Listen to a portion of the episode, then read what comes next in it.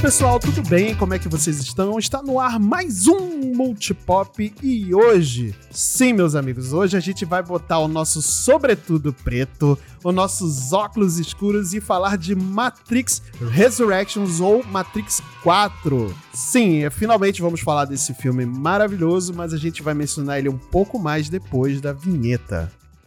the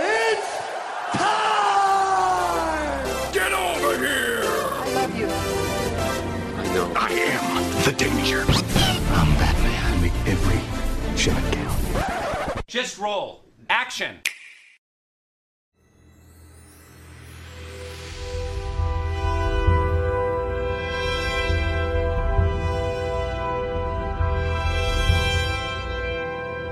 Muito bem, galera. Sim, hoje nós vamos falar de Matrix Resurrections, né? A gente vai comentar um pouco mais desse filme. E para isso eu trouxe aqui, eu juntei uma bancada mais que especial a nossa bancada mais, é, digamos, sobretudo preto, né? Dos anos 2000, da, da, internet brasileira, está aqui do, do meu lado esquerdo, Marcel Kossugi. E aí, meus queridos, tudo bem? Como é que vocês estão? Espero que Olha vocês tenham escolhido. Dele. Espero que todos tenham escolhido a pílula vermelha, porque hoje a gente vai ver o quão fundo vai a toca do coelho. Nossa senhora! Uau!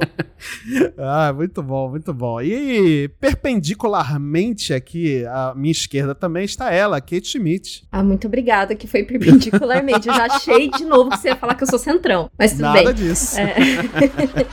Olá, amigos. Bom, eu, eu tenho uma confissão a fazer. Eu só comecei a usar óculos escuros depois que eu assisti Matrix. E vocês saberão o porquê lá, lá no meio do episódio. Ah, muito bom, muito bom. Então fica aí. É, boa, muito bom. É, eu, quero, eu tô curioso agora com essa história, hein? E para completar aqui a nossa bancada maravilhosa, a gente tá aqui com uma convidada super especial, que é a Camila Zuca, do Enquadrinhados. Lá, né? Lá eu sou conhecida como a Trevosa, então faz todo sentido, né? Mas nossa, fico muito feliz de, de ter sido chamada e principalmente porque é muito animador estar tá do lado de cá e não tá ouvindo episódio já editado. Eu vou saber realmente o que acontece por trás de tudo. Uh! Nossa, olha só. Se eu soubesse que os bastidores eram assim, eu ficava enojado.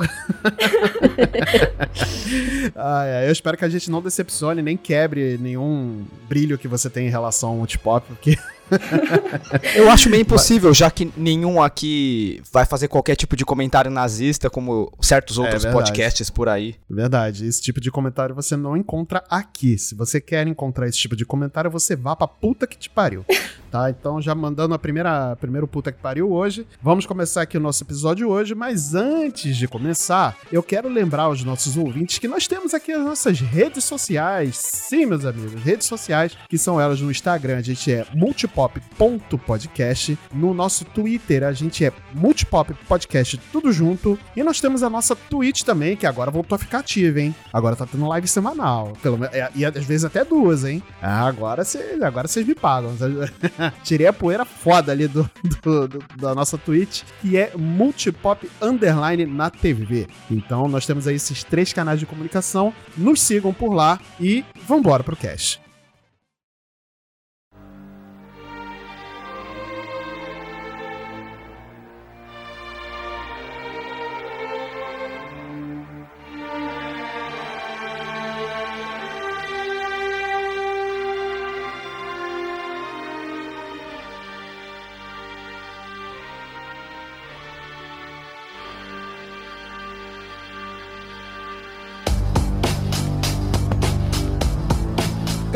Matrix Resurrections é esse fenômeno dos anos 2000, né, do começo dos anos 2000, que o primeiro filme, ele ganhou Oscar até de, de efeitos visuais, né, foi bem revolucionário na época. Matrix Resurrections é um filme de ação e ficção científica norte-americano de 2021, é o quarto filme da franquia Matrix. Essa sequência ele tem no elenco Keanu Reeves, Carrie Ann Moss, Jada Pinkett Smith e Lambert Wilson, retornando aos seus papéis dos filmes anteriores, né? Ele foi escrito, produzido e co-dirigido e dirigido, né, por Lana Wachowski, né? A irmã dela não teve, não teve participação e é uma produção em conjunto com a Warner Bros. e a Village Roadshow Pictures, né? Foi surpresa quando esse filme foi anunciado, né, que ia ter a quarta entrada no filme, porque a forma como terminou o terceiro filme não dava uma indicação de que teria uma continuação ou que poderia ter alguma indicação. Eu quero saber aqui da nossa convidada Camila Zucca o que, que ela pensa em relação a isso. Realmente é uma coisa. A gente não estava esperado, né? Uhum. Essa sequência, mas fazer o quê, né? É uma, é uma saga de filmes que eu gosto tanto que se eles falarem, mano, vou, vou fazer. Vou fazer um filme novo. Eu vou assistir com toda certeza. Se é bom, se é ruim, eu vou estar tá lá. Eu vou estar tá lá para acompanhar isso daí. É, pois é. Tem, tem filmes que são assim com a gente, né? Que funcionam, com, com, com, pelo menos comigo, né? Acho que com você também, né, Camila? É, por exemplo, se fizessem mais filmes do Rio, por mais bosta que sejam os filmes, eu ia assistir, porque eu gosto dos passarinhos azuis, sabe?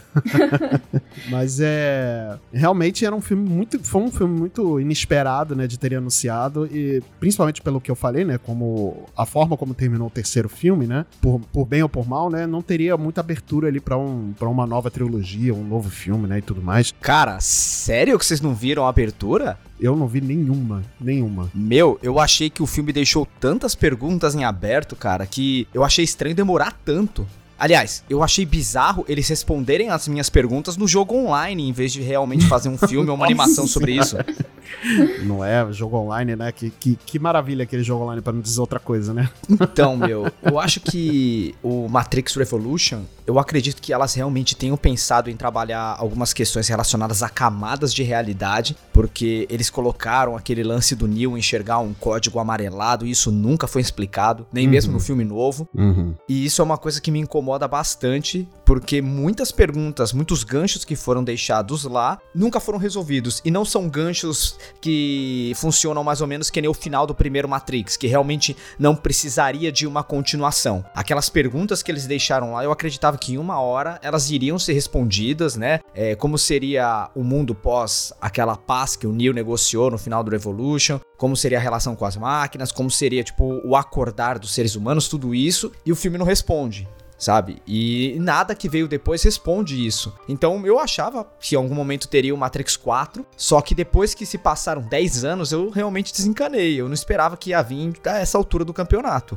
É verdade. São quase, sei lá, 20 anos, né? Depois do, do encerramento da trilogia. Na época foi um negócio gigante no cinema, né? Porque os filmes eles saíram, o 2 e o 3, né? Na época eles saíram é, perto um do outro, né? Saíram. Inclusive, saiu o trailer do terceiro filme no pós-crédito do segundo, que era uma coisa Exatamente. que não era tão comum assim na época, né? Então, os dois filmes saíram até no mesmo ano, se eu não me engano, um saiu em maio, outro saiu em dezembro. Mas a questão, eu acho que o que me pega muito sobre o Matrix 4 é que eu acho que a trilogia Matrix, ela tá muito atrelada à percepção sobre computadores que a gente tinha no final dos anos 90. Inclusive a estética, né? A estética é toda inspirada naquelas, naquelas telas de fósforo verde, aquelas letras caindo, sabe? É uma programação muito ligada, tipo, ao Basic, é muito arcaica, muito distante daquilo que a gente entende como digital hoje em dia. Pois é, e é, exatamente. Depois de um determinado ponto, eu achei que se tornaria impossível fazer Matrix, porque a linguagem que o filme faz para ligar a estética dele com o conceito digital não existe mais, sabe? Depois de uhum. 20 anos,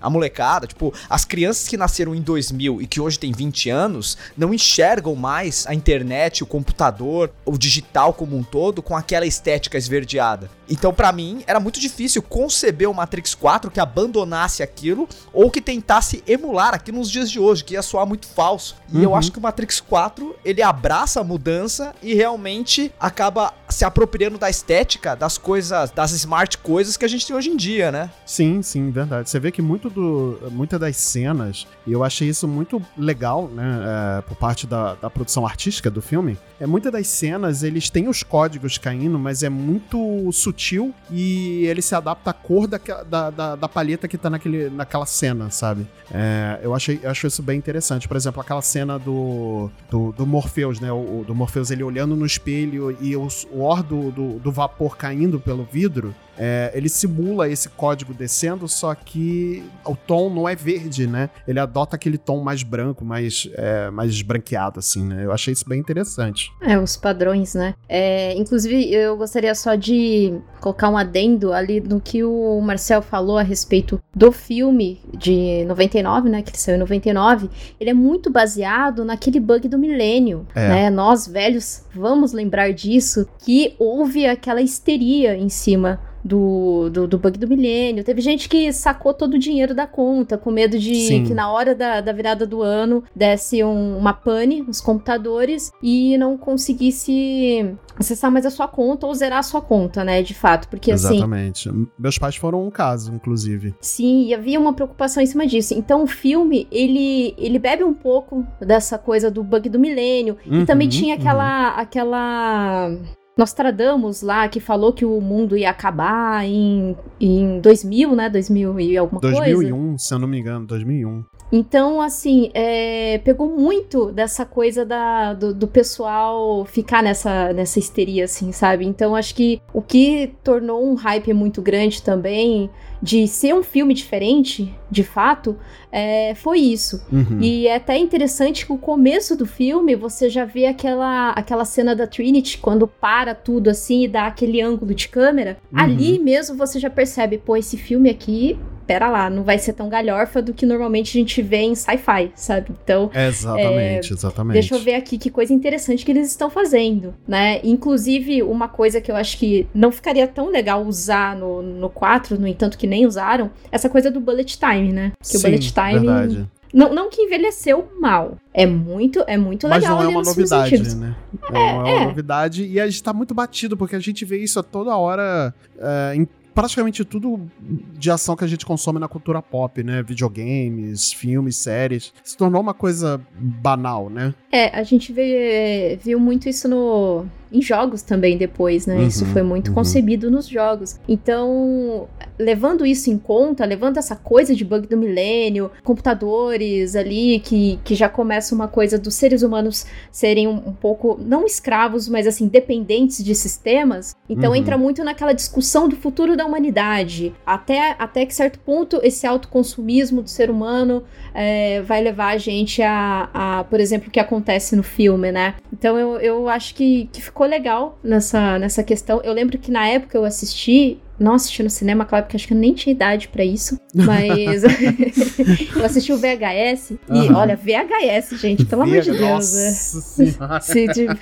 senti o cheiro da naftalina. Mas eu assisti várias vezes porque eu não entendi da primeira vez. Então eu precisei assistir diversas vezes porque tem muitos diálogos e Uhum. muita coisa que explica do que é a Matrix, principalmente quando o Morpheus tem aquela conversa com o Neo naquela simulação que tá tudo branco assim, ele pega uma bateria e fala, ó, o ser humano é isso aqui agora pras máquinas Uhum. e tudo mais. Uhum. Então, assim, aquela conversa ali, você tem que estar bem prestando bastante atenção, sabe? Então, pela minha idade, né?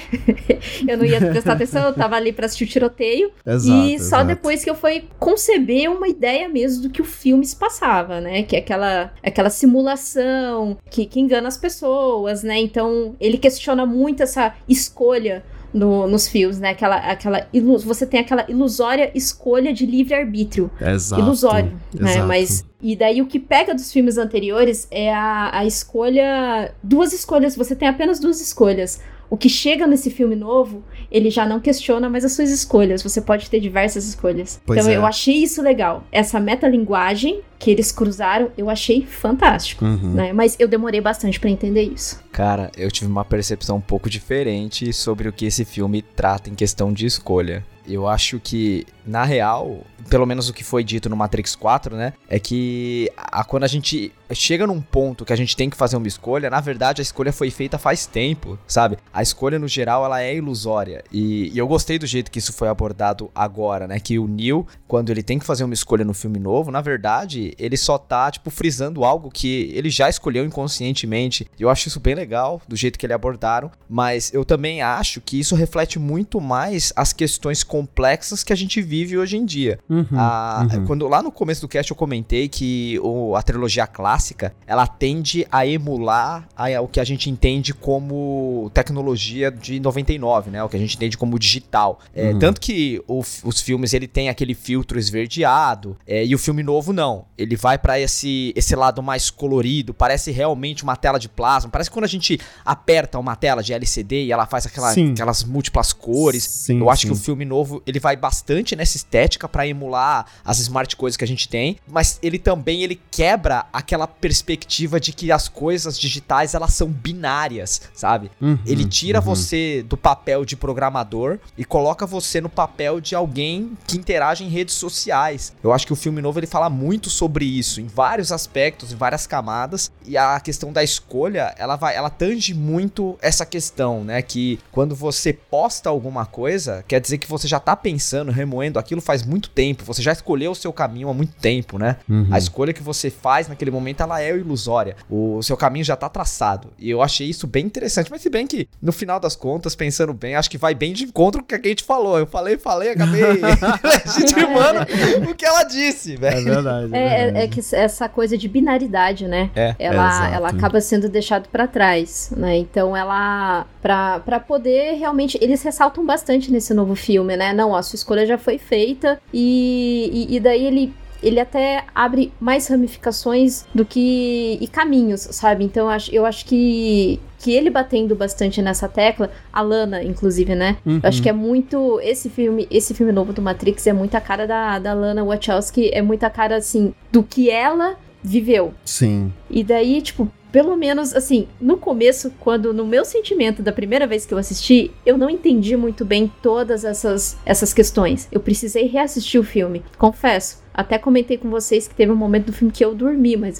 mas mas, a, a gente vai chegar nesse ponto, né? Sim, Mas sim. é, é, esse, esse, esse novo filme eu também achei muito legal. Que, bom, ah, eu ia comentar uma coisa, mas eu acho que isso é lá pro finalzinho, então é, é melhor deixar quieto. deixa, deixa quieto. É É, sobre a Trinity, mas eu queria Ah, falar entendi, sobre entendi. ela mais lá no finalzinho. É, eu acho que a gente vai dedicar uma boa parte pra falar da Trinity, porque eu acho que ela é uma personagem super central e fundamental na trama. E não só pra trama desse filme, mas pra trama dos, dos outros filmes também. É, eu achei engraçado o comentário da Kate referente a ter que reassistir o filme, porque meio que caracteriza Matrix no geral ter que ver mais de uma vez pra mim. Sim, verdade, Eu verdade. não lembro quando saiu o último filme da trilogia, se foi 2003.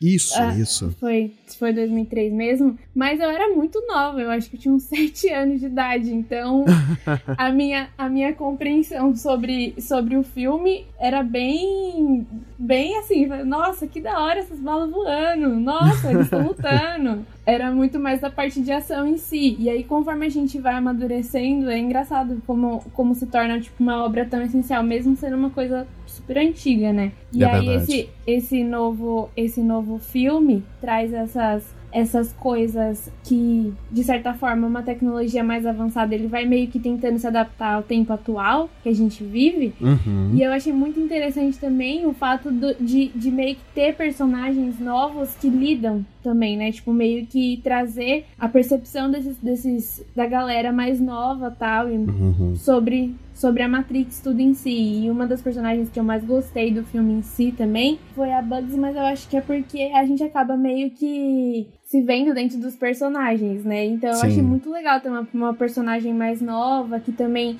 viu a esperança também no Neo e tal. E realmente, assim, não, não era um filme que eu esperava, porque assim, eu falei, mano, essa trilogia lá tal, eles não vão mexer mais. Mas aí eles falaram, vou fazer mais um, então eu falei, tá bom, eu vou assistir. é sempre assim, né? Mas, mas eu concordo muito com o que você disse, Camila, porque, de verdade, é, é bom quando dá esse refresco pra uma nova sequência, né? Eu, eu achava até ver esse filme que não tinha necessidade alguma de remexer em Matrix ou de continuar ou de, sei lá, responder alguma coisa, principalmente na linha principal. Eu acho que se tivesse que fazer alguma coisa, pelo menos era o meu pensamento antes de ver o filme, né? Uhum. Que pudessem ser, sei lá, um- uma série, um livro, ou até o Animatrix mesmo, né? Que é um produto fantástico, né? Que são séries, é, são curtas animados, né? Que contam um pouco mais dos, é, da- da- ali do Lorde de Matrix, né? Como um todo. E eles até usam um, um, um do- da- um dos personagens da animação no- nos, nos nos dois últimos filmes, né? Então eu achava até então que não precisava ter uma nova continuação, mas também eu sou assim, eu gosto muito de Matrix, sempre gostei muito de Matrix. Eu quando eu vi o primeiro até o terceiro, eu já tinha um pouco mais de idade, eu já era adolescente e tudo mais. Óbvio que na época eu vi porque eu queria ver bala voando e eu gostava de ver aquelas capas super legais e tudo mais. Inclusive, sempre meu sonho de consumo na época era ter um sobretudo, mas ter um sobretudo no Rio de Janeiro não tem como. Meu amigo, ia falar isso, cara. Eu ficava imaginando como você ia aí andar de, de sobretudo na Barra da Tijuca no sol de 40 graus. Não tinha como, não Cê tinha tá como. Não, e na época, na época eu nem morava na Barra, na época eu morava no centro da cidade, que era pior ainda. E aí é, é, eu gostava desse visual, né, é, agressivo, né, e estiloso do Matrix, que é uma coisa que eu sempre gostei muito, né, e eu acho que esse filme manteve esse, esse visual muito estiloso. Aliás, que, aliás para mim até levou essa, essa, essa qualidade visual, né, questão das roupas, né, e tudo mais. Pô, o, o Morpheus desse filme, ele é super elegante, cara. O cara, o cara é descoladaço. né? Ele, ele é um dos meus personagens favoritos dentro do filme. Mas, é, realmente, esse filme, ele trouxe pra mim uma nova perspectiva em relação a, a- a essa saga Matrix que, cara, assim, dá pra continuar a história, dá pra você poder é, readaptar, dá pra você fazer alguma coisa diferente. Como a Kate falou, né? Da primeira vez que eu vi, eu vi eh, quando eu saí do cinema, eu vi esse filme no cinema, obviamente obedecendo todos os, eh, os protocolos de segurança, eu tava usando máscara, né? Não tirei a máscara em momento nenhum, passei álcool em gel praticamente no meu corpo inteiro, enfim. Mas quando eu vi esse filme, eu saí do cinema desse filme que eu tava comentando com a minha esposa, a minha esposa não, não gostou tanto, assim. Ela achou que foi um filme legal, foram duas horas e meia ali que ela, tá, beleza, foi um filme divertido, só que eu saí do filme muito empolgado. Quando eu revi ah, o filme pela segunda vez, eu, eu tava comentando aqui com os meus amigos, terminei de rever esse filme momentos antes da gente gravar, né, esse, esse episódio, eu tive uma outra percepção, eu não deixei de gostar do filme, na verdade o filme ficou muito melhor, só que o final pra mim ficou um pouco é, diferente, eu vi o final ali um pouco diferente, mas a gente vai comentar o final mais pro final, né, no caso, mas eu quero saber de vocês, o que, que você, desse paralelo de, desses filmes antigos com esse filme novo. Vocês acham que Matrix Resurrection precisava usar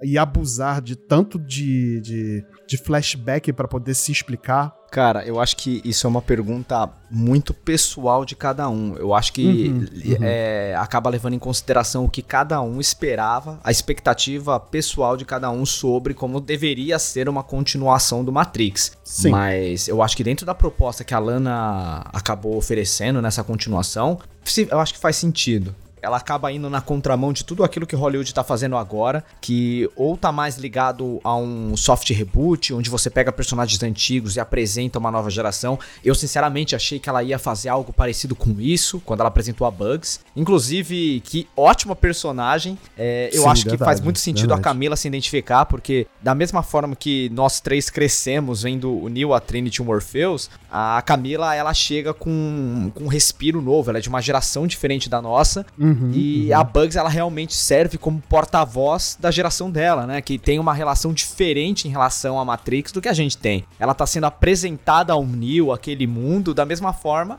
que a Camila tá sendo. E eu acho isso muito legal, mas justamente por isso, eu acho que é tão primordial que os outros filmes eles sejam apresentados na forma de flashback, porque eu achei uma saída interessante eles terem colocado como uma série de jogos. Não sei se eu gostei da saída, porque pra mim não faz sentido, tipo, tudo em live action, na verdade ser um jogo. Eu fico me perguntando, mas que diabo era isso? Era tipo Uhum. um, um motion graphic, eu não sei que diabo, como que era esse jogo nesse universo. Mas eu achei que o jeito que eles colocaram o Matrix como um jogo, como todo mundo conhece a história, que o Thomas Anderson é o criador, eu achei a saída bem legal pra você conseguir reapresentar a trilogia clássica pra uma geração que nunca assistiu ela. Apesar de que eu acho que se você não assistiu a trilogia original, esse filme ele é bem difícil de você gostar. Concordo. Eu só queria voltar um pouquinho lá que você falou das roupas, Marcelo, e Uhum. já me, me auto-explicar sobre os óculos.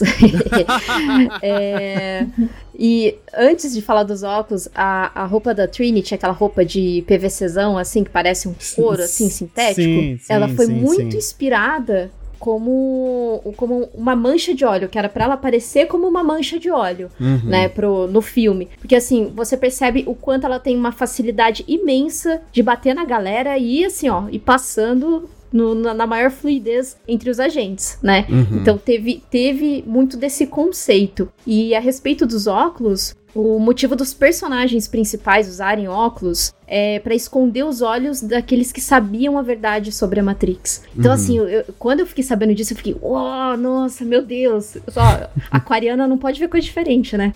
E daí já, já acha que tá arrasando comprando óculos escuros. Então, eu, eu achei, assim, muito legal esse conceito, sabe? É, o filme todo, o, o antigo, tanto o antigo como o novo, ele tem bastante detalhezinhos, assim, que Uhum. remetem bastante coisas, assim, tipo, o apartamento do Neil é 101, né? Sim, que verdade. remete àquele livro do. aquele livro que, que inspirou Big Brother, 1986. Então, assim, sobre o figurino, que, que eu só gostaria assim, de ressaltar, é- era a respeito disso. Mas quanto ao filme, é muito interessante isso que o, o Marcel falou, porque a, depois de tanto tempo, você reviveu uma série que. Assim, mudou muita coisa do cinema, Uhum. né? Ele, ele foi revolucionário em muitas coisas ali do cinema e, e da maneira como ele foi feito também, né? Uhum. E não envelheceu mal.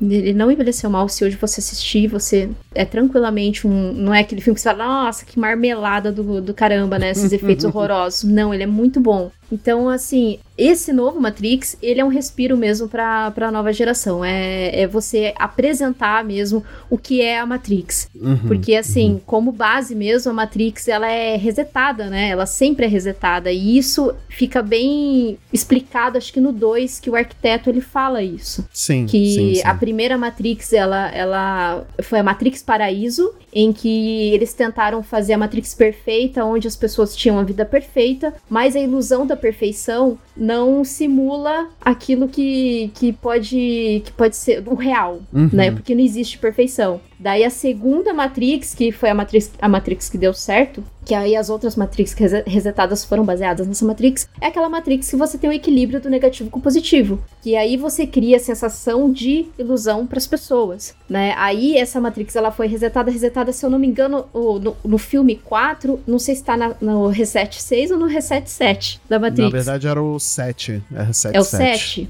É o 7, né? Isso. E eu acho isso, assim, muito legal, porque eu não sei, não sei, porque eu tenho muita bagagem do, do- dos, dos filmes anteriores. Eu não sei se, se eu não assistisse os anteriores, eu conseguiria entender bem o 4, sabe? Uhum. Então, assim, pra mim foi ok entender, porque já tinha assistido os anteriores. Mas aí eu fico me perguntando, mas será que esses questionamentos de reset da Matrix não ficariam como uma dúvida ou pergunta no 4? Porque, por exemplo, você vê nos, nos anteriores que o Neo e aquela galera é, é uma anomalia da Matrix, né? Uhum. E, e, no entanto, que a luta dele com o agente Smith, o Smith fala: Você sou eu.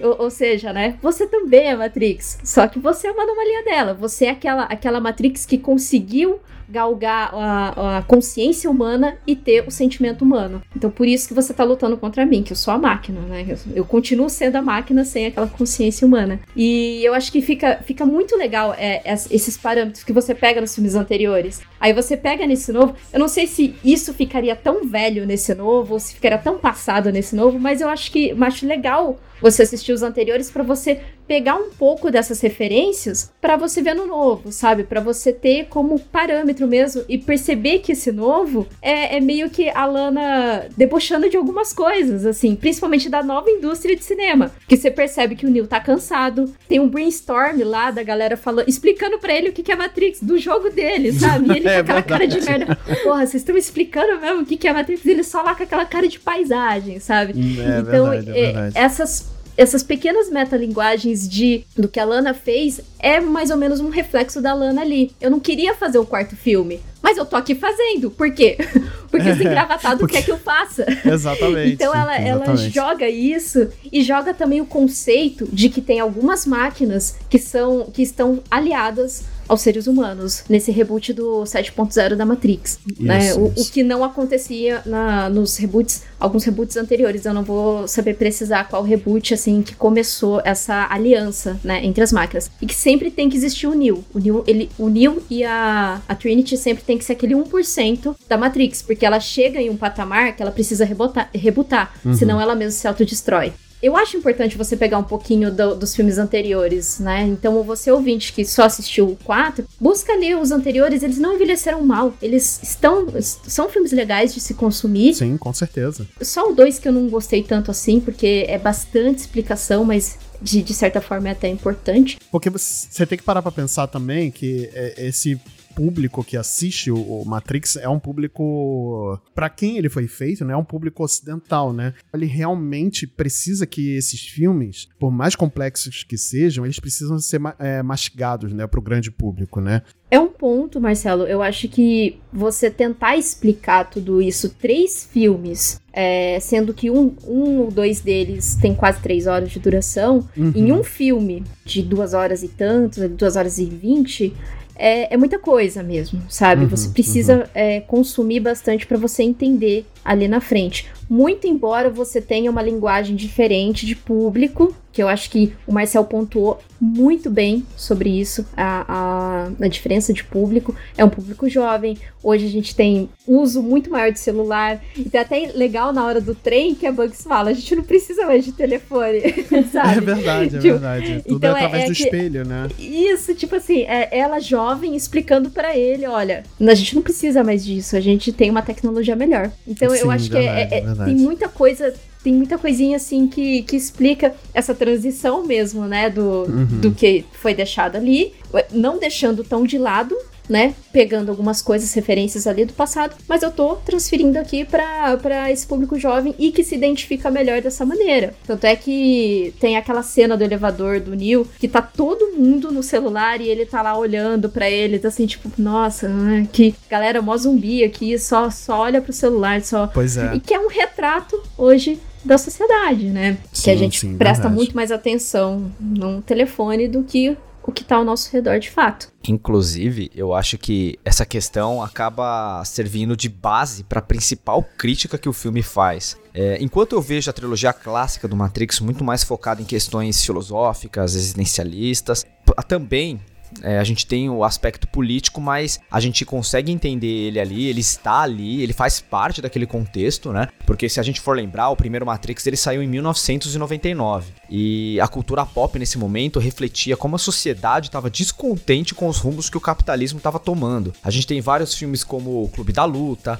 Magnolia, Beleza Americana aí que tem polêmicas à parte e tal, mas todos eles de uma certa forma criticam o modo de vida americano que o capitalismo cria, que cria a gente como zumbis, cria a gente pra ser trabalhadores, acéfalos, é, você preso tipo num- numa baia é, com um computador te sugando a vida, enquanto existe uma realidade lá fora que você não consegue ter, porque existe um sistema que é, fica sugerindo pra você que se você não tiver preso naquele lugar, você tipo não consegue ter a vida ideal sabe? Eu acho que o Matrix ele consegue fazer uma grande metáfora sobre isso dentro do seu subtexto, mas principalmente é, o que o filme faz é que mostra todos esses filmes que eu citei mostram uma necessidade muito grande de você quebrar o sistema, de você se libertar, sabe? As mentes elas têm a necessidade de acordar daquele mundo, fazer uma revolução. E os três Matrix eles se tratam disso. Agora traçando esse paralelo com o que a Kate falou das pessoas no elevador, presas, tal, eu gostaria de evocar uma fala do personagem do Neil Patrick Harris, que é o analista, no final do filme, que ele fala uma parada que reflete muito os dias de hoje, né? Que o gado não quer se libertar. E eu acho que essa fala, ela tem do, do- aborda duas questões que eu acho muito importante pra gente entender todo o conceito do filme. Uma delas é que ele está atacando, tipo, como a gente ficou dependente da tecnologia. É, lá em 99 as pessoas entenderam que a tecnologia era uma, uma forma de prisão usada pelas grandes corporações pra nos limitar, pra nos prender, pra matar matar nossa criatividade. E hoje a gente de bom grado, tipo, fica nessa prisão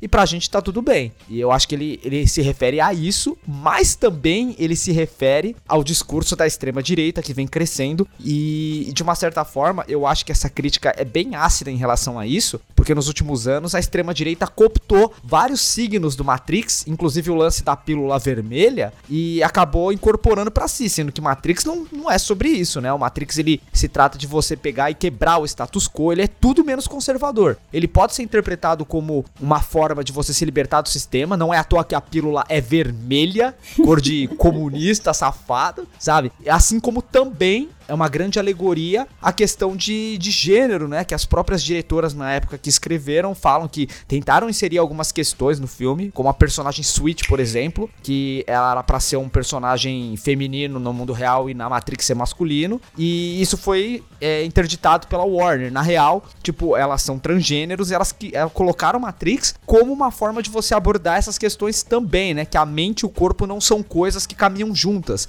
são coisas à parte. Então, Matrix ele é tudo menos conservador. E eu acho que quando o Neil Patrick Harry fala sobre isso, que o gado não quer se libertar, de uma certa forma tá falando sobre os inúmeros conservadores sabem que estão na Matrix, mas se sentem bem, eles querem continuar lá. Uhum. De uma certa forma, eles estão confortáveis. Eles querem continuar com o conforto deles, sabe? Mesmo que tenha que eles estejam sendo sugados, mais ou menos como o capitalismo faz, e eles brigam com as pessoas que querem acordar as outras, que tem aquele efeito zumbi que existe nesse filme novo, que é diferente dos agentes. Então eu acho que é uma grande crítica também a como a extrema direita opera. Eu não sei se vocês enxergam dessa forma, né? Mas eu queria saber a opinião de vocês. O que vocês acham dessa análise? Faz sentido? É isso que eu ia falar. O Marcelo parece que joga um, um, um negócio lá de política no meio assim pra atiçar, né? Mas é, é, é loucura, é loucura isso, mas uma das coisas que eu mais gostei nesse filme novo do Matrix foi realmente como ele conseguiu trazer a, o mesmo, a mesma temática, vamos por assim dizer, de tecnologia e tal, mas é, é muito diferente em como a tecnologia influenciava naquela época e como ela influencia agora na vida das pessoas, né? E, tipo, pensar por esse, por esse lado em que como a tecnologia influencia nas pessoas hoje em dia e que elas não querem se libertar disso, é meio, meio doideira, né? Pensar que, tipo, por exemplo, na última eleição que a gente teve, a tecnologia teve um, um papel muito importante, os meios de comunicações tecno, tecnológicos, né? Sim. E realmente a gente é, é muito a gente é muito limitado a, às vezes, em não querer buscar o conhecimento de uma forma mais, mais difícil, por assim dizer. Tipo, a gente. A, aquela informação veio fácil pra gente, a gente aceita aquela informação que a gente tá recebendo, acata aquilo e as nossas decisões são baseadas naquilo que a gente recebeu. Exato. É, é legal pensar por esse lado, trazendo a, a parte mais política também, porque se você for parar para pensar, geralmente é a esquerda mesmo que pega e vai tentar buscar outros meios. Ele geralmente é a esquerda geralmente tenta passar informação por outros meios também, tenta aparecer, tenta ser escutado de outras formas sem ser pelo meio da tecnologia, e isso de certa forma acaba meio que libertando novas gerações também, por assim dizer, né? Porque a gente não tem aquele certo conhecimento que as gerações passadas tiveram. Uhum, e aí uhum. eu acho que meio que é, é, bem é bem colocado. Não tinha parado para pensar por esse por essa por essa perspectiva, mas é muito bem colocado também em ver como os antigos revolucionários a, acabam meio que passando conhecimento deles e aí é meio doido ver também que, tipo, o, por mais que o Neil passa, passa as informações tal, passa o conhecimento dele, também, tipo, a Bugs vai mostrando alguma coisa para ele também. Uhum, então é meio uhum. que, tipo, uma junção de tudo que vai criando várias informações e eles meio que vão seguindo nessa resistência juntos, né? Eu concordo com o que a Camila falou, até porque a Bugs ela é uma personagem tão central pra, pra trama é, desse filme, né, por algum acaso, que, como já havíamos falado, ela é uma personagem jovem, realmente jovem, né, ela tem traz um frescor ali, né, você vê que até o figurino dela é diferente, não é uma coisa é, padronizada, né, tirando a questão do figurino também, ela traz um, um, um Neo de volta para um, pro mundo real, né, com uma nova visão eu acho que foi fundamental a diretora, né, a Lana, ter escalado uma, uma mulher para poder fazer esse papel, né? Porque poderiam ter dado esse papel para qualquer pessoa, ou qualquer homem branco aí e ator, e sabe? O pessoal provavelmente ia se relacionar muito mais, mas eu achei muito importante terem dado esse papel para uma mulher, exatamente para mostrar a, a, a, diversidade que a gente tem, que a gente tem hoje,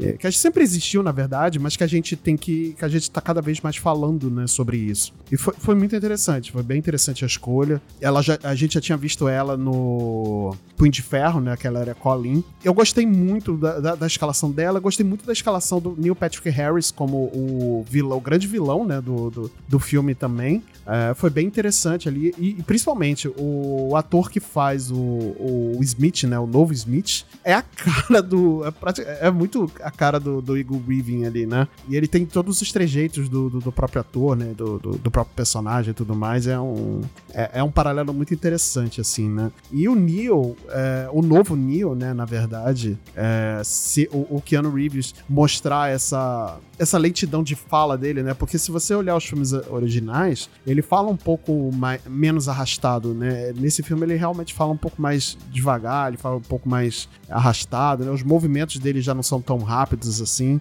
e ele tá cansado de lutar. Ele mesmo fala que ele tá cansado de lutar, ele não quer lutar e tudo mais, então ele perde boa parte dos poderes. E uma coisa muito legal também que o personagem do Neil Patrick Harris fala durante o filme é sobre como a, a, as máquinas agora estão prestando um pouco mais atenção aos sentimentos investimentos dos humanos e usando isso para manipular e fazer exatamente para que eles continuem presos dentro da Matrix, né? E queiram ficar presos dentro da Matrix, mesmo que não saibam que estão presos em algum lugar, né? Que é exatamente o, a, como as redes sociais hoje atingem a gente e, afetam a gente de querer prender cada vez mais a gente naquele mundo, né? É, de como eles manipulam as nossas emoções e como tudo hoje é feito para manipular as nossas emoções para nos prender aquele, aquele lugar, né? É, inclusive sobre essa questão, eu acho super interessante porque a, a, a, a Matrix, a, as anteriores, elas se alimentavam do fisiológico do ser humano. Isso. O que eu entendi é que essa nova Matrix, ela se alimenta agora das emoções, também das emoções dos seres humanos. Então, quanto mais emocional aquele, aquele humano naquela ilusão for,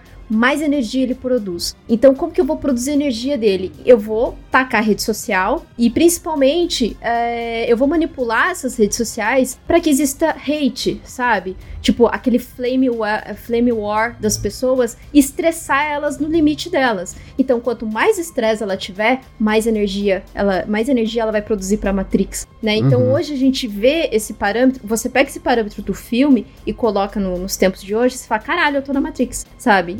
Então, é verdade, é não é mais Black Mirror. É assim, caralho, eu estou na Matrix.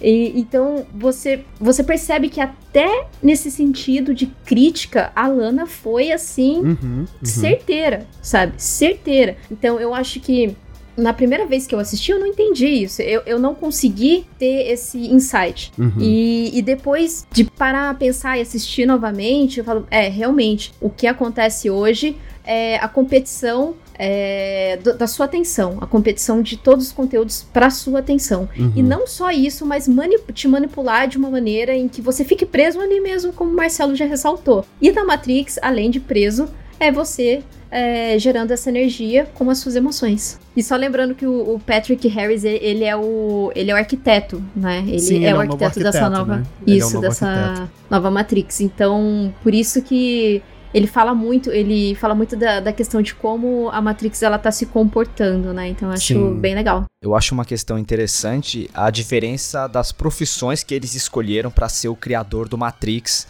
é, comparando o filme de 99 com esse, né? Uhum. No filme de 99 não, no caso Reloaded, que é onde o arquiteto aparece. Que eles colocam um arquiteto como sendo o grande criador, o grande deus da Matrix, né? Um cara que basicamente não está preocupado com a interação humana, ele só está preocupado com números, com é, zero e uns, com dados, com matemática, com exatas no geral. Uhum, e uhum. no caso, as questões humanas, ele simplesmente resolve não lidar sabe? E então, tipo, ele, ele é o grande criador da Matrix, mas a humanidade ele não realmente não entende o que do que se trata. No caso, para isso existe o oráculo, né? O papel da oráculo é esse. Já neste filme, a gente vai por uma justamente por um caminho oposto. Eles escolheram uma profissão não que trata de arquiteturas, não que trata de construções. Ele escolhe uma profissão que lida justamente com a mente humana, né? Uhum, e uhum. eu achei essa metáfora muito poderosa, porque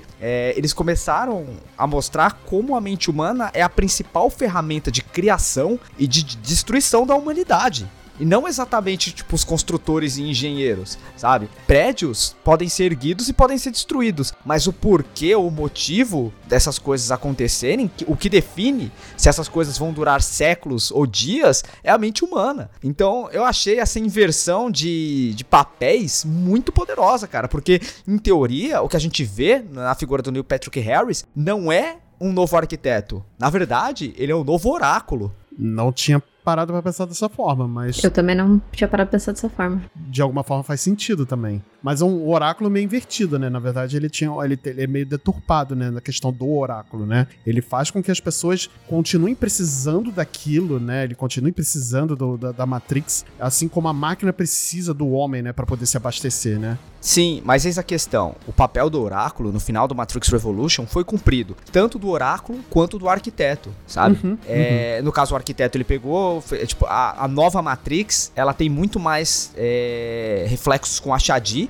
que é aquele personagem daquele programa que era uma criança no filme original e aqui ela aparece como uma adulta. Inclusive, a primeira vez que ela aparece, ela tem um visual muito parecido com o da Oráculo clássica. Eu achei isso bem legal. É verdade, é verdade, é verdade. E o papel do oráculo, no caso, né, o que ela representa é a integração entre máquinas e seres humanos, né? Uhum. Que eu não sei se vocês vão concordar que pode ser um vislumbre sobre é, um discurso conciliador, que eu acho que é uma coisa que os Estados Unidos está vivendo muito agora. Essa questão de você ter, tipo, uma polarização muito forte e, no caso, essa representação das máquinas, de certas máquinas vivendo em sociedade, lutando contra máquinas extremistas, entre aspas. Uhum. É, tipo, uma metáfora do que a gente está vendo lá fora e também também não muito diferente do que a gente tá vendo aqui dentro, apesar de que essa questão conciliadora existe muitas camadas de discussão e eu não quero me adentrar nisso agora, mas eu acho que é uma grande metáfora isso. E o papel do oráculo era justamente fazer essa integração, mostrar pro Neil que existe uma necessidade das máquinas e dos seres humanos construírem o um futuro juntos. E ela não aparece mais no filme, não existe mais a necessidade de um oráculo, porque isso acontece. Na nova cidade fundada pela Niobe, você tem máquinas e seres humanos, e não máquinas assim, é, qualquer coisa que ajude no, na tarefa diária do ser humano, tipo uma, sei lá, uma chave de fenda, um martelo, você pode chamar de máquina, sabe? No, no final das contas. É uma tecnologia. É uma ferramenta, né? De qualquer é, tô, forma. Exatamente. Eu tô falando de máquinas sencientes, inteligências artificiais que escolheram, por livre e espontânea vontade, se integrar e ajudar os seres humanos. Então, era o sonho do oráculo. O papel dela foi cumprido. Uhum. A gente tá. Tanto que o Morfeu, que é o grande é, mentor do Neil, é uma máquina dessa vez, sabe? É verdade, é verdade. Ele é uma consciência dentro da Matrix que ele toma forma com aquela com aquele espectro de, de aquela aquela areia, né, que ele que se torna um, um, um, um humanoide, né? Eu, eu, achei hilário o mesmo ator aparecer duas vezes em dois filmes diferentes no mesmo ano, tipo sendo construído por partículas. No Sandman por abelhas, no, no Candyman por abelhas e aqui por máquinas, sabe?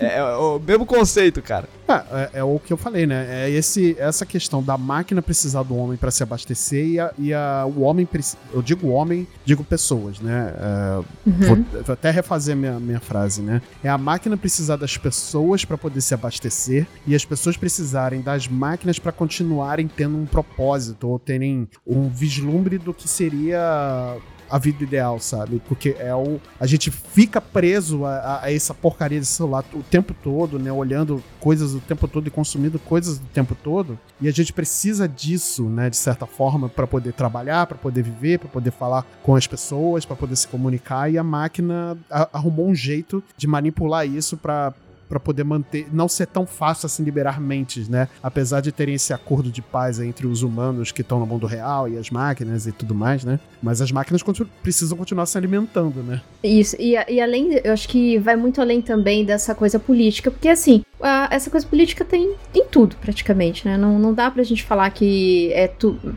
algo ali é apolítico, então sempre vai ter uma discussão política. Sempre, porque política sempre. também é, é, é, muito pega muita questão social. Uhum. E a, além disso, no, o filme ele, ele tem representações cristãs também né? Ele pega bastante coisas de representações cristãs. Como, por exemplo, o Neil é o escolhido. E ele precisa acreditar que ele é o escolhido. Uhum. É, no primeiro filme, ele demora a, a, a, ter essa coisa de. Ah, tanto é que acho que a, naquela luta do metrô, o Morpheus olha, olha pro Neil e fala: ele tá acreditando, ele tá acreditando. Uhum. Então ele fica sempre, ó, ele tá acreditando. E eu acho muito interessante que aquela personagem, a Niobe, que ela aparece no, no Matrix 4, né, mais envelhecida, Uhum. ela sempre foi muito cética, né, com respeito ao Neil ser o escolhido. Uhum. Então eu Uhum. acho muito legal quando ela aparece e, e ela tem essa conversa com o Neil. E daí, no, no final, no, no final do filme, realmente mostra, né, que. né?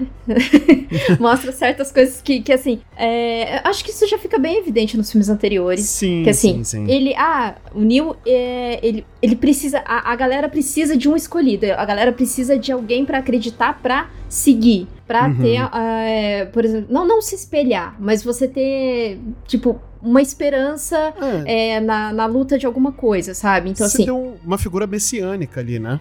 Isso, uma figura messiânica. E daí entra a Trinity. A Trinity, se você pensar, é a Trindade, Exato. né? Então, então isso fica muito evidente no 4. Uhum. Então, eles usaram melhor a Trinity eh, nesse sentido, em demonstração de que ela é a Trindade, sabe? Então, eu Uhum. achei bem bacana isso ter voltado no 4. No, nos anteriores, falava, mas de uma maneira muito superficial, porque o foco mesmo era no Neil e ele acreditar que ele era o escolhido. Inclusive, já que a gente entrou na pauta da Trinity, eu gostaria de falar que eu adorei a inserção dela como uma escolhida, entre aspas, também. Eu achei isso, tipo, tão atual, velho. Achei Cara, bacana também. Achei bacana. Porque assim, é, muita gente viu essa questão como uma coisa, tipo, trivial. Sabe? Ah, não, que zoado, é tipo, cumprindo cota e coisa e tal. Meu amigo, é, o tempo mudou e eu acho muito importante a gente entender que uma sociedade, que uma revolução não é construída somente por homens. É construído por homens e mulheres e qualquer pessoa que se defina com qualquer gênero que for e ainda assim quer ver uma mudança real dentro de uma sociedade tão opressora contra a nossa. Então, eu acho que você pegar e dar visibilidade, você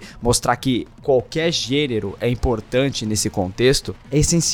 Eu achei muito legal eles terem dado esse protagonismo pra Trinity. É, eu acho que ah, provavelmente ah, as mulheres que participam do cast elas vão poder falar sobre isso bem melhor do que eu. Eu posso dar uma visão assim mais de historiador, uma coisa mais acadêmica, mas eu gostaria que vocês falassem sobre a vivência de vocês também, se vocês tiverem essa percepção, que de uma certa forma a Trinity é construída como uma metáfora realmente a, a mulher na sociedade, né? Como aquela figura que é, acaba sendo oprimida pelo marido, que tipo acaba sendo presa e não vai atrás dos seus objetivos por causa da família. E a Trinity ela realmente se coloca, né? Ela é colocada nessa situação pelas máquinas, né? Inclusive com o nome Tiffany, que eu achei uma sacada bem legal. E, e ela tem uma família, ela tem uns sonhos recorrentes que ela é a Trinity né? Só que ela é podada pela família, tipo, toda vez que ela começa a interagir com o Neil, alguém corta ela, no caso os filhos ou o marido. O marido meio que ri da cara dela por ela ter essas aspirações, dela ser mais do que, entre aspas, uma mãe e uma dona de casa. E eu acho que na cena em que ela dá uma bicuda na cara do, do, do, do marido, sabe? E se liberta daquilo tudo, meu, aquilo pra mim é tão gratificante que é exatamente o que o, o movimento feminista se propõe, né? De você, da mulher se libertar dessas amarras impostas pelo sistema, entende-se aqui como as máquinas, e ter igualdade em relação ao homem. E no final a gente tem isso, né? A, a Trinity com os mesmos poderes de escolhido que o Neil. E no final ela voando com o Neil, pra mim aquilo é muito poderoso, ainda mais porque é ao fundo da, da música Wake Up do Rage Against the Machine, que é a mesma música que encerra o primeiro Matrix de 99, porém dessa vez sendo cantado por uma mulher. E aquilo me arrepiou inteiro, velho. Eu achei muito legal e eu realmente gostaria de saber o que vocês acharam, se vocês tiveram essa mesma percepção também, porque, nossa, isso elevou a minha nota do filme assim, tipo, demais, cara. Eu pirei nisso. Eu achei, eu achei engraçado é, você falar sobre isso, sobre a, a Trinity e Neil meio que dividir esse papel. Não dividir, mas assim, ela também meio que se torna uma escolhida, entre aspas, assim. Ah, acho que escolhida mesmo, né? Mas É, acho É. que não precisa botar as aspas, porque realmente ficou bem claro ali que ela é fundamental para essa nova Matrix, né? Sim, e é engraçado que, assim, pelos comentários que eu vi sobre o filme, os feedbacks, assim, que as pessoas vão dando, foi uma coisa meio que divisora de águas, né? Uhum. E é, é engraçado, né, como, assim, as pessoas ainda, esse, o, o público, assim, as pessoas que consomem a cultura pop no geral, às vezes tem um certo preciosismo com as obras, né, e que não aceitam essas mudanças, e, assim, é, é difícil, difícil acreditar que eles iam fazer um Matrix novo, que eles iam reformular as questões atuais e não iam fazer uma modificação dessa, né? Dando, dando mais, mais importância pro papel da, da Trinity, que mesmo nos outros filmes sempre foi uma, uma figura feminina muito, muito forte, assim, para mim. Tanto que eu sempre gostei muito dela. E pensando assim, se algum dia alguém chegasse para mim, fosse um homem, barbado, cabeludo, falasse, mano, você tem que acordar pra vida que a gente tá vivendo aqui numa realidade feita por máquinas. Eu ia falar, oi? Agora, se fosse uma mulher como a Trinity, talvez eu, eu, eu iria atrás sem questionar. Justo. Justíssimo, nossa. poderia estar mais certa. Justíssimo. Eu, nossa, acho que isso é um ponto muito importante. Isso é muito verdade.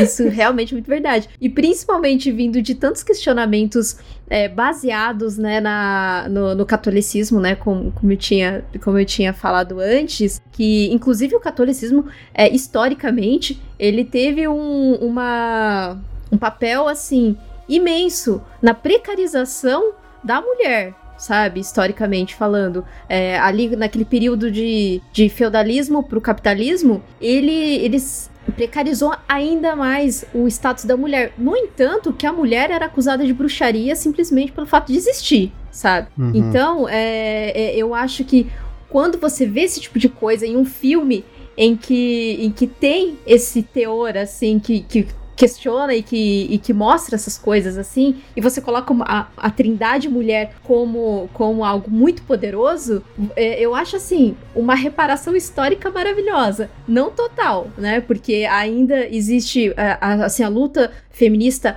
ainda ainda caminha, né? Ainda a gente conseguiu bastante coisa, a gente conquistou muita coisa, muito embora a gente seja picotada, né? Mas a gente tá sempre ali na, na luta e, e tentando fazer de tudo pra gente ter mais voz. É, mas assim, eu acho isso fantástico. para mim, acho que eu tive a mesma. Se, se, o Marcel teve essa sensação, imagina eu, na hora que acabou, assim, eu acho que eu. É, cara, eu achei impressionante. Eu achei assim, maravilhoso, porque é, eles pulam e daí ela segura ele e ele olha para ela e ele fala, não sou eu. Aí, aí ela fala, sou eu. E tipo, ela fala numa confiança, tipo assim, sou eu. Então você. você cara, eu acho que você, você sente até um. Meu Deus, que maravilhoso. É a mesma sensação que eu acredito que quando eu comecei a assistir esses filmes de super-heroínas no cinema, como Wonder Woman, como Capitã Marvel, é, foi a mesma sensação que eu tive, sabe? Eu finalmente estou sendo representada. E, e ainda mais no, nos filmes anteriores, como como já foi dito, que assim, a Trinity sempre foi um, um, uma personagem em que as mulheres se espelhavam. Eu, eu sempre sempre achei maravilhoso a, a, a Trinity, a, a, maneira luta, assim, porra, ela é uma mulher forte, sabe? Sim, então é sim, assim sim. Que, que, que eu gostaria de ver mais mulheres dos filmes e, e na, nesses conteúdos, assim, filme, série, sim, que sim. seja, sabe? E mas, tudo que a gente e, consome, né? Na verdade. Tudo que a gente consome, mas assim, de maneira positiva, né? Porque também Sim, você claro, claro. colocar uma mulher e retratar ela de uma maneira só para falar, olha, tem mulher no filme, tá? Uhum. Então, assim, a cota é essa. Não, Né, aí- então aí eu não acho adianta que nada, aí é- porque aí você não passa a mensagem que precisa ser passada, sabe? É problemático, né? Da mesma forma quando você usa personagens ah, homossexuais e você mata eles na série. Então, assim, é, é muito, né? Não, mas tinha, viu? Só que morreu. Então, Pois é. assim, é, é, é, é muito, sabe? Então tem que saber usar de uma maneira positiva as coisas. Então eu achei, cara, eu achei maravilhoso. Eu achei, eu gostei demais do, do, do final ali do filme. Eu não posso te, te dizer que eu gostei do filme como um todo, assim, de tudo do filme, porque de fato eu tive que assistir duas vezes. Uhum, E eu tô até uhum. pensando em assistir uma terceira vez depois dessa nossa conversa, porque abriu minha mente aqui para pro que todo mundo falou. Eu gostaria até de rever a, a saga toda. É, eu vou. Eu, inclusive, eu vou rever a saga toda. Agora, conversando com vocês, eu mudei de verdade aqui a minha visão em relação ao final do filme. Porque eu tava vendo. eh, Quando eu comentei com vocês que eu vi o filme pela primeira vez, o final não me incomodou, eu achei o filme sensacional, eu tava pulando do cinema querendo botar o meu sobretudo preto, meus óculos escuros e sair porrando nazista na rua. E aí quando eu vi agora pela segunda vez, o, o final, ele me deixou, sei lá, ele para mim foi um pouco anticlimático a forma como apresentou a Trinity como a nova escolhida, né? Ou uma das novas escolhidas ali. Que eu acho que agora tem essa. Não, não existe mais um escolhido. Eu acho que as pessoas podem ser escolhidas independente, sabe? Acho que não precisa ter um, um cara, um, um homem ali para ser o, o, o, herói de todo mundo, sabe? Acho que todo mundo pode ser seu próprio herói. Pelo menos assim, foi o que eu vi do final, né? Eu não tinha. É, é, dessa segunda vez eu tinha achado um pouco anticlimático essa, essa parte, né? Do tipo, simplesmente eles pulam e do nada tá flutuando. Tudo bem, o Neil fala, não sou eu, não sou eu, e, e ela tá segurando o Neil e, e vai embora, sabe? Eu achei um pouco anticlimático a forma como foi feita, mas a mensagem em si, agora conversando com vocês e vendo, uh, uh,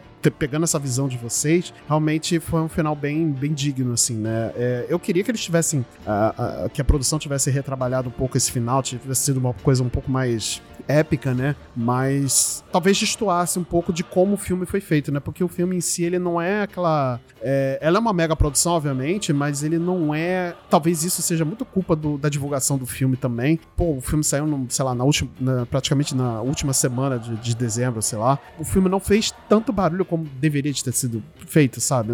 Eu, tive essa impressão. E eu não sei se, se o final meio que me passou isso também e tudo mais. Eu acho que as pessoas estão falando muito pouco desse filme. E é um filme super poderoso, né? Em, em várias mensagens. Acho que a Lana aproveitou o momento ali que eles que a, os engravatados falaram: não, você tem que fazer um Matrix 4, a gente quer, o que a gente precisa, que não sei o que, precisa continuar contando essa história. E eu acho que ela aproveitou o momento e, e, e o próprio produto, né, que ela tem para poder fazer críticas e poder passar as mensagens que ela queria passar e passou de uma forma brilhante, né? Eu gosto muito de, do, do, do, resultado final do filme. É, mas eu acho que esse filme não fez tanto barulho, pelo menos a minha impressão é que ele não fez tanto barulho como ele deveria ter sido feito. Olha, eu, eu gostei bastante do filme, mas eu consigo entender porque ele tá indo tão mal nas bilheterias, sabe? Ele é um filme difícil, ele realmente se apoia muito na trilogia clássica. É, ele, ele é um filme que ele não tem um aspecto que vendeu pro grande público a trilogia clássica, que é a questão da ação. Eu acho a ação desse filme muito ruim. É um dos pontos que eu critico ele, no caso. Eu acho que se fosse qualquer outro filme de qualquer outra franquia, estaria ok. Mas quando você coloca o nome Matrix,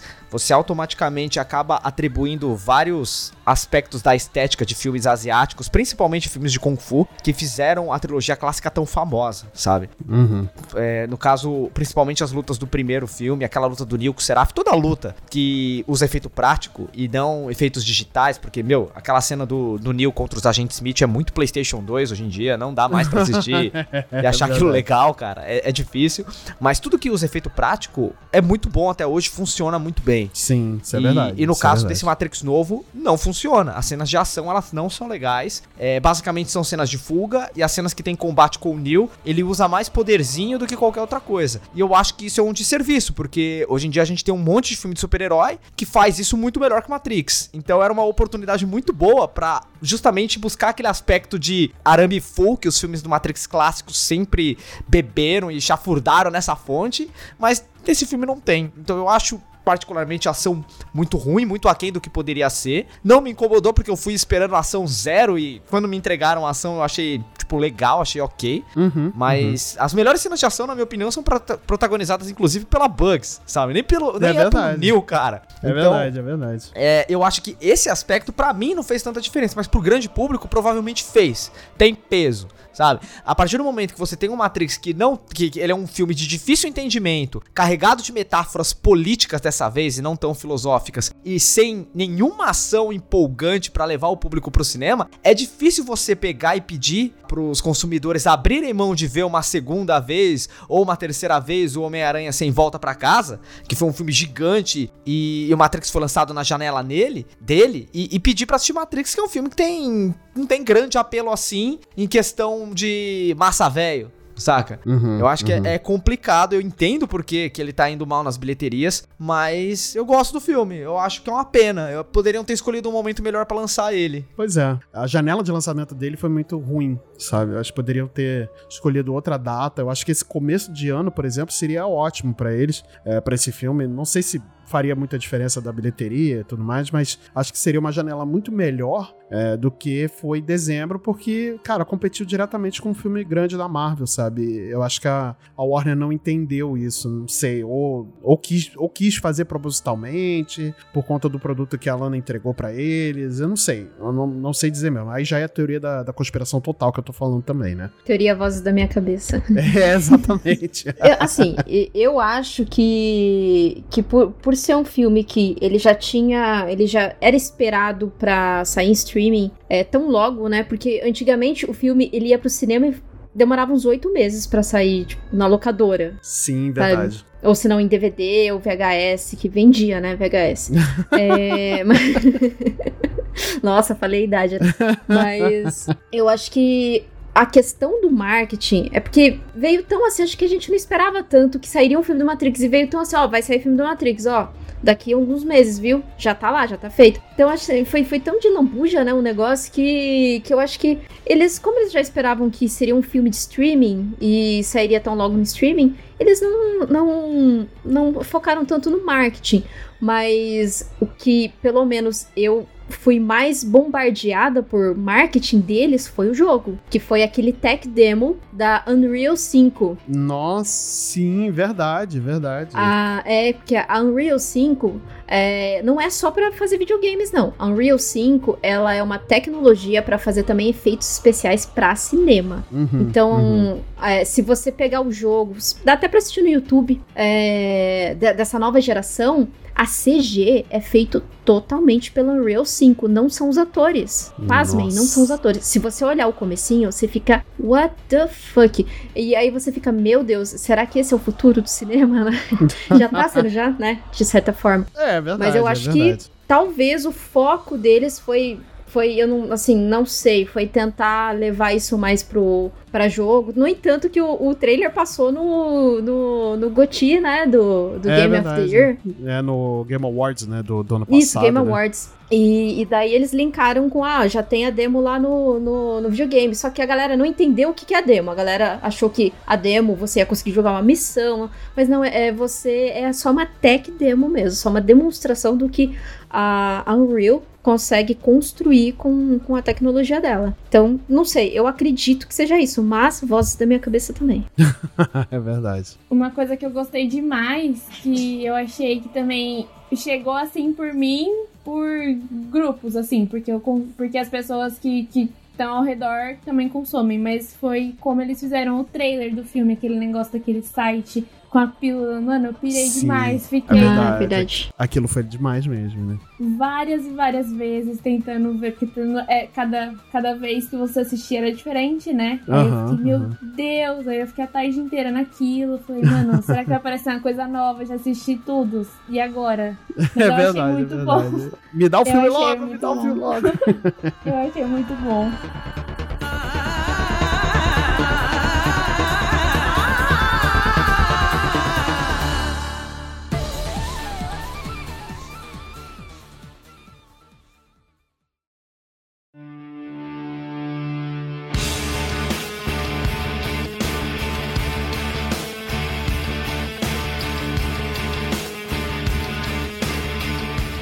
Muito bem, galera. A gente fez aqui um bem bolado falando hoje sobre Matrix Resurrections, né? Que é o Matrix 4. Se você quiser assistir esse filme, ele está disponível no HBO Max. Ele já tá aí, já, já tem pelo menos algumas semanas já no HBO Max. É, ele tá com uma qualidade excelente no HBO Max. Assim, a, fotogra o, a imagem em si tá bem cristalina, tá bem cinematográfica mesmo. Eu gosto muito de como tá esse resultado. Então, se quiser, assista aí. Não estamos sendo patrocinados pelo HBO Max, mas Estamos abertos aí, HBO, se quiser, mas vocês não vão me fazer gostar do final de Game of Thrones ainda, tá? É só avisando. mas antes da gente encerrar também, eu quero aqui agradecer a Camila Zuca por ter participado aqui do nosso programa. Camila, deixa aí o seu recadinho, suas, seu, seu trabalho, suas redes sociais, o seu Pix aí, que de repente vai que pinta aí um pingado na conta. Vai, fala aí pra gente. Ah, eu queria agradecer demais pelo convite, porque realmente, como o Marcel entregou aí, eu sou uma fã muito assídua do, do cast, eu gosto demais. E aí eu achei muito engraçado, porque quando ele me chamou, ele usou a Kate como. Como, como isca, né? Fator, como fator de, decisivo, porque também. Como é, é É bait. já, já vou me declarar aqui, mas é porque eu gosto muito, eu gosto muito do cast, acho muito da hora a Kate tá, tal, e aí eu sempre falo, mano, esse episódio tem a Kate, né? Porque eu gosto muito de uma presença feminina que fala e, tipo, e fala, nossa, essa pessoa sabe do que tá falando. Que foi uma das coisas que a gente falou aqui sobre o filme, né? Muito bom, Mas Kate. é Olha eu- aí, Kate. Poxa, eu, eu fico até, até sem graça, mas eu fico muito feliz, fico muito, muito feliz, porque se- quando eu comecei a fazer podcast, a minha ideia ce- central sempre foi essa: é tentar levar a voz feminina pra quem tem vontade de fazer podcast, pra quem tem vontade de também, é, assim, passar a ideia, sabe? E eu quero muito passar essa ideia de que mais mulheres podem fazer e podem ter o seu lugar de fala, sabe? Então, assim, Sim. é, eu fico muito, muito, muito feliz mesmo de ouvir isso. É, e, bom, eu espero que volte mais vezes pra conversar aqui com a gente. Não, não se assuste, porque a gente se empolga mesmo né? pra, pra falar das coisas. E acho que eu só quero também deixar uma, uma indicação aqui cultural é, para quem gosta de Matrix. Leiam o livro do Arthur Clarke, Cidade, Cidade e as Estrelas. Hum. É, ele é. Assim, Matrix foi meio um pouquinho baseado nesse livro. E pra quem né, ouviu até aqui e gostou dessa discussão sobre o feminismo ali e tal, eu deixo uma outra indicação. Caliban e a Bruxa, Mulheres, Corpos e Acumulação Primitiva, da Silvia Federici. Olha então aí. tá aí as minhas indicações. E muito, nossa, mas muito obrigada mesmo é, por, por ter expressado essa, essa sua admiração, porque eu fico muito, muito, muito feliz, de verdade. Obrigada mesmo. E deu super certo, né? Porque agora, é, junto com o Marcel, eu tô lá no Enquadrinhados, que é um cast mais sobre quadrinhos, que o arroba, vou deixar também, que é o enquadrinhados.podcast. E o meu é Trevosa Lorida, né? Mas é porque eu tenho esse espírito meio trevosa, mas eu tenho a minha parte colorida. É isso. Ah, muito bom, muito Ah, bom. boa. Mas os links aqui para as redes sociais do Enquadrinhados e da, da nossa querida Camila vão estar aqui na descrição do episódio também. É, foi muito bom esse seu relato, Camila, porque a Kate, como o pessoal aqui do, do Multipop sabe, ela já começou a editar aqui, inclusive, alguns episódios do Multipop esse ano. Olha aí que bacana. Ela, por conta própria, não por pressão minha nem do Matheus, tá, gente? Só foi ela mesmo que decidiu entrar nesse mundo de drogas, tá? É, tá? É. Ela começou a editar é, alguns episódios e vocês já ouviram aí alguns episódios. Vocês já puderam conferir o trabalho da Kate. Ela editou magistralmente dois episódios já aí pra gente. Vai editar muito mais e eu vou passar trabalhos cada vez mais complicados pra Kate pra editar, porque eu sei que ela tem potencial pra chegar longe e ser uma das melhores editoras de podcasts aqui desse país. E tomara que isso seja um- um incentivo para que mais mulheres possam editar podcasts, porque sim, precis- precisamos, cara, precisamos sim. É, nossa, eu, eu fico de novo, né? Eu tô até. tô até envergonhada aqui, mas. Ai, que vergonha. Agradeço de. Ai, que vergonha.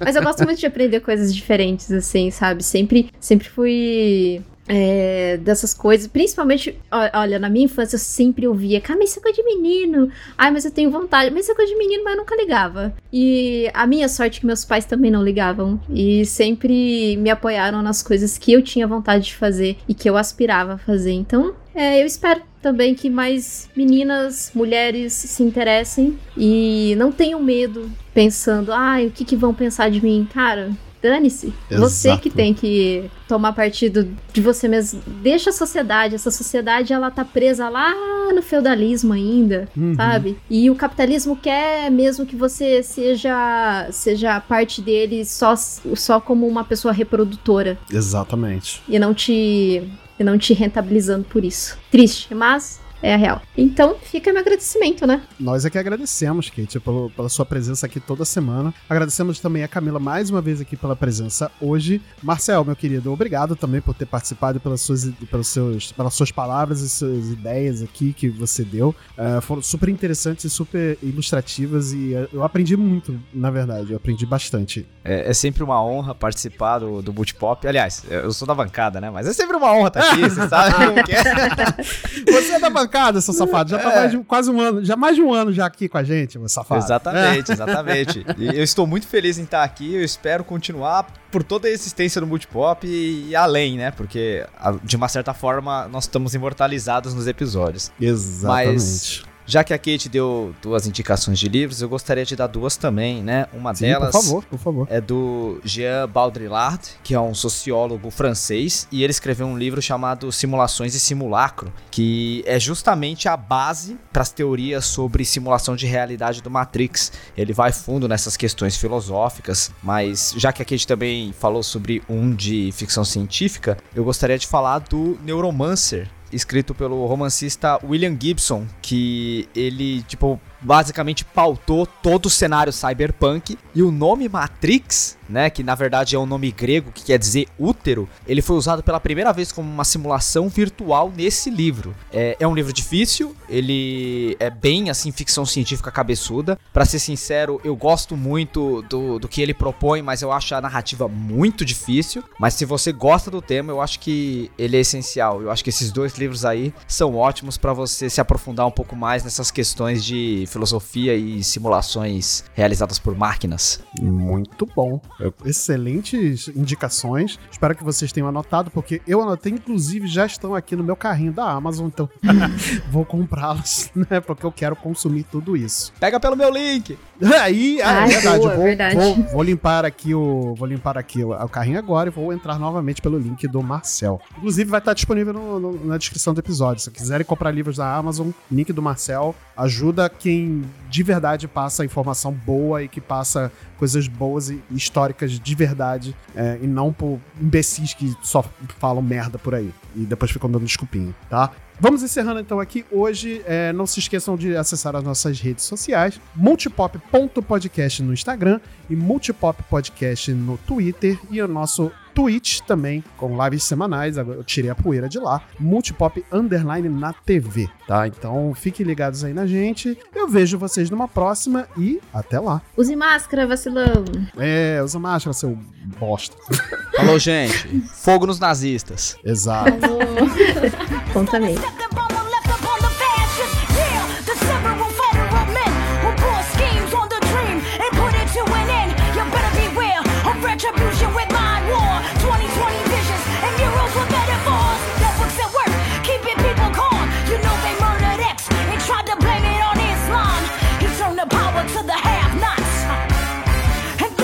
The shot.